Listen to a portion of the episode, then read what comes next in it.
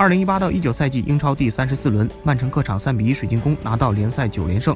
蓝月亮在少赛一轮的情况下落后利物浦两分。本场比赛，曼城边锋斯特林上演梅开二度的好戏，不仅帮助蓝月亮继续手握争冠的主动权，而且还有机会争夺包括英超金靴、赛季最佳球员在内的个人荣誉。他本赛季的英超进球数已经来到十七球，追平了哈里凯恩、奥巴梅扬和马内，